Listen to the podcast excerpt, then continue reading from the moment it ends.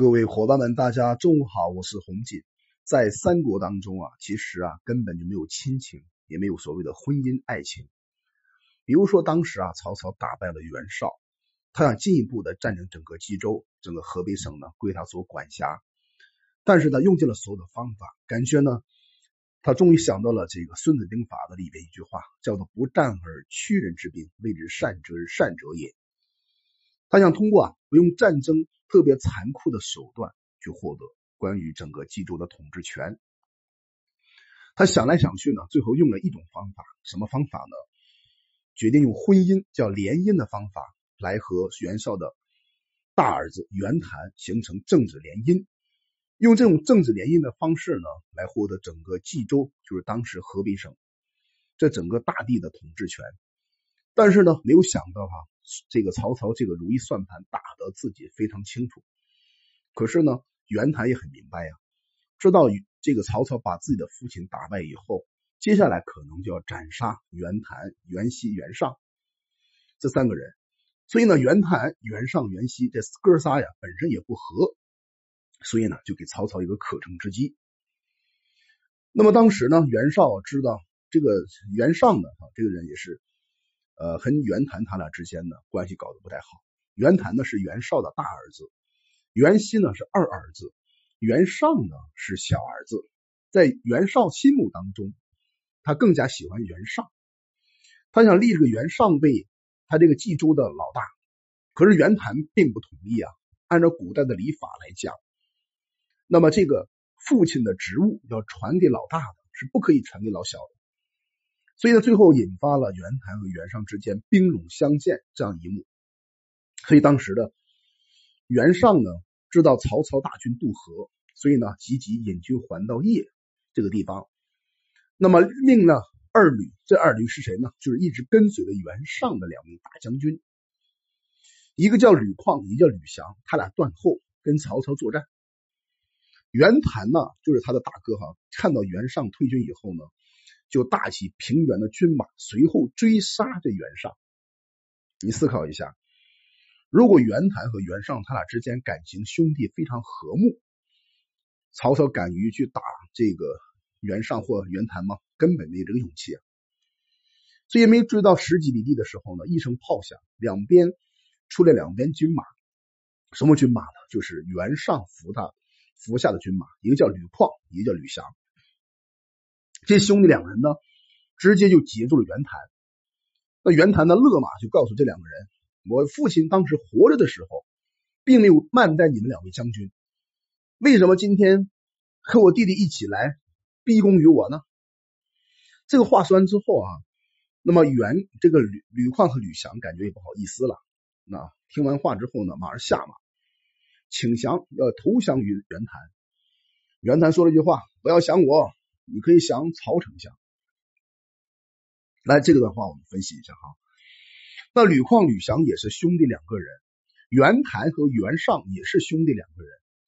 那么与吕旷、吕翔投资投抗投降你袁谭的时候，他是怎么想的？他们心里肯定会想：你们兄弟两个人啊，同是一个父亲，两个不同的母亲生下来的，怎么说也是亲骨肉。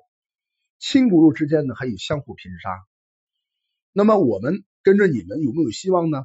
基本上是没有希望的。所以呢，他又说了一句话：“不要想我降曹丞相。”那吕吕狂、吕相直接说了：“那我直接那个投降曹操不就行了吗？干嘛要投降你呢？”最后呢，这两个将领呢，跟着袁谭呢，归到了曹操大营。那么袁谭呢，等到曹军到了以后啊，引了吕旷和吕翔这两个将领。见到了曹操，曹操大家都知道，非常喜欢人才，所以他特别开心，马上把自己女儿呢就许配给袁谭当他的妻子。其实曹操这种做法本身呢，就是想通过一种不战而屈人兵的方式方法呢，获得整个冀州的统治权，让整个袁谭并为他的部下。但是呢，这个袁谭也不是傻瓜呀，他也很清楚啊，而且在这个介绍的过程里边呢。曹操啊，要求吕翔这个人呢，当做媒人，然后呢，让自己的女儿嫁给这个袁谭。那么袁谭呢，请曹操哈攻取冀州，就今天的河北嘛。曹操说了，现在呢粮草不太好，搬运呢比较劳苦。我既河啊，夜起水入白沟，就今天的白沟嘛，以通粮道，然后进兵。曹操打了一个马虎眼，说我是帮你进兵，但是不是现在，你等一等。那就命令这袁谭呢居在平原这一带哈。曹操呢引军退居到黎阳，就封这个吕旷、吕翔为列侯，随军听用。那我们看一看啊，曹操这种布局呢，等算是把吕旷和吕翔还有袁谭三个人全部给他分开了，就给他彻底打散了，把他们关系呢搞得很疏，而不是很紧密。透过这种分享、这种布局的话，你可以看看曹操是很奸诈的呀。但袁谭也不傻呀。后来呢，袁谭身边有个大谋士叫郭图，对这个袁谭说了：“哎，曹操啊，将女儿许婚给你，恐怕不是他真心呐。而今天呢，又封这个吕旷的吕翔成为列侯，而且带到军中当中去，隔离你们的关系。这种做法本身呢，就是拉拢河北人的人心呐。”如此下去以后呢，将成为我们的祸害。我建议您呢，立刻那个将将军啊，这些刻印呢，给到两个将军，就吕旷、吕翔，让吕旷和吕翔呢作为内应。等到把曹操打败了以后呢，再破了袁尚，便可乘机屠到整个荆州。这是当吕郭图的想法。郭图想法很天真的，但是他没有万万没有想到。他不知道的是什么呢？就是他不是一个真正的博弈高手。当我谈到博弈的时候呢，重点和大家解读一下博弈本身这个词汇的这个内部含义到底是什么。如果有机会的话，诸位朋友们可以看一看博弈方面的书籍，你就知道了。博弈原来是你中有我，我中有你，相互猜测的过程，你猜我，我猜你的过程。那这个过程的话呢，就是你要知道我心里在想什么。同时呢，我也知道你在心里想什么，同时你还知道我心里想什么之后下一步是怎么行动的，然后呢，你还要知道我下一步行动之后怎么来应对这个行动，反复下去以后呢，这是一个你猜我，我猜你的过程，我们称之为博弈。郭图这个做法和想法呢，并没有大的毛病，他只是忽略一个要素，就是吕旷和吕翔到底内心深处有多么真正的忠心于袁谭。其实，在这个时候啊。吕旷、吕翔也看到了袁谭和袁尚，他哥俩已经不和了，所以他们也暗中算计哈，就觉得跟他们没有什么希望，还不如直接跟着曹操呢。跟着曹操呢，至少有吃有喝有未来；跟着袁谭、袁尚呢，基本上没有未来的。所以呢，最后啊，孤独把这话呢说完给袁谭以后，袁谭也特别听话，马上刻了将军印两颗，暗送给二女。就送给了吕旷、吕翔。那吕旷、吕翔收到这个印以后呢，人家连想都没有想，马上把这个将印呢就禀告了曹操。你看，你看吕旷、吕翔跟你是是一个非常好的关系吧？最后把你俩出卖了，直接就告诉你曹操。曹操说完之后，一般的情况下，我考考大家哈，如果你是曹操，你看到袁绍用这个方法来算计你，你的情绪是怎样反应的？你的思考方法是怎么反应的？我想呢，大部分人呢会感觉非常的气愤，甚至马上就把这个袁谭给杀掉，对吗？那么这一点的话，就是曹操高明的地方。他是怎么做的呢？他的做法是仰天大笑，那这个笑又来了。笑本身呢，代表两个含义嘛。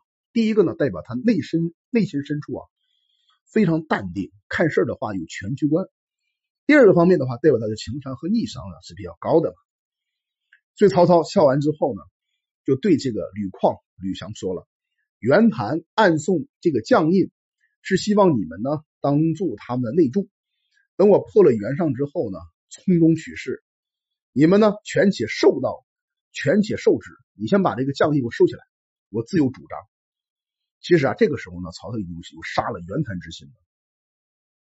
所以过去的古代婚姻当中有感情吗？有爱情吗？有亲情吗？完全没有啊。”你说你曹操作为袁谭的老丈人，对吧？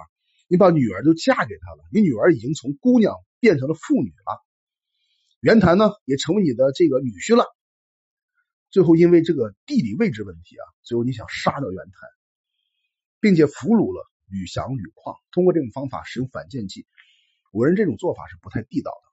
但是这样的问题、这样的计谋，在我们的生活当中多不多呢？各位朋友们，想象一下吧，很多呀。对吧？那我们通过今天这样一个世界历史情景的真实再现，至少我们可以看到三种谋略在这个环节当中相互的呃这个绞杀。第一种呢，我们称之为反间计；第二个呢，就是隔调虎离山；第三的话呢，隔墙打牛。这三个策略的话，分别在这个事件当中全部被呈现出来了。好了，我们今天就分享到这里，希望透过这样一个分享，能够帮助大家更加喜欢三国，喜欢三国那段时间当中的谋略的故事。好，我叫红锦，我的微信是四幺幺六二六二三五。